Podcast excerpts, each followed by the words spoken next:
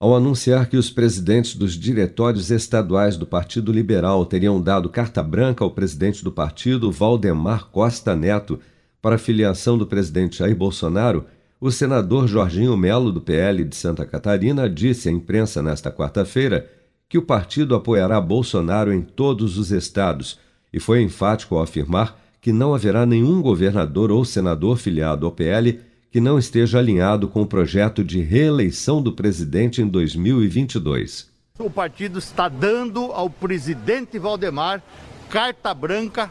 para acertar com o presidente Bolsonaro todas as arestas e possibilidades que tenha em qualquer canto do Brasil. Não terá nenhum governador, nenhum senador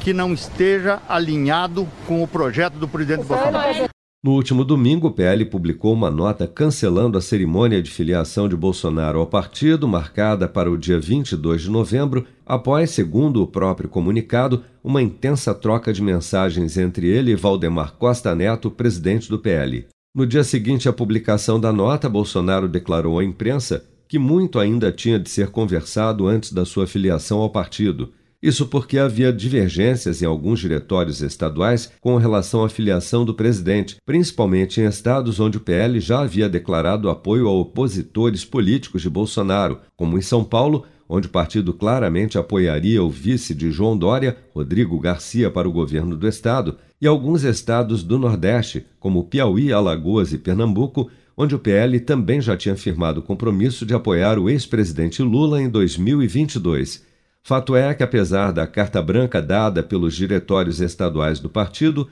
uma nova data para a cerimônia de filiação do presidente Bolsonaro ao PL ainda não foi marcada. Com produção de Bárbara Couto, de Brasília, Flávio Carpes.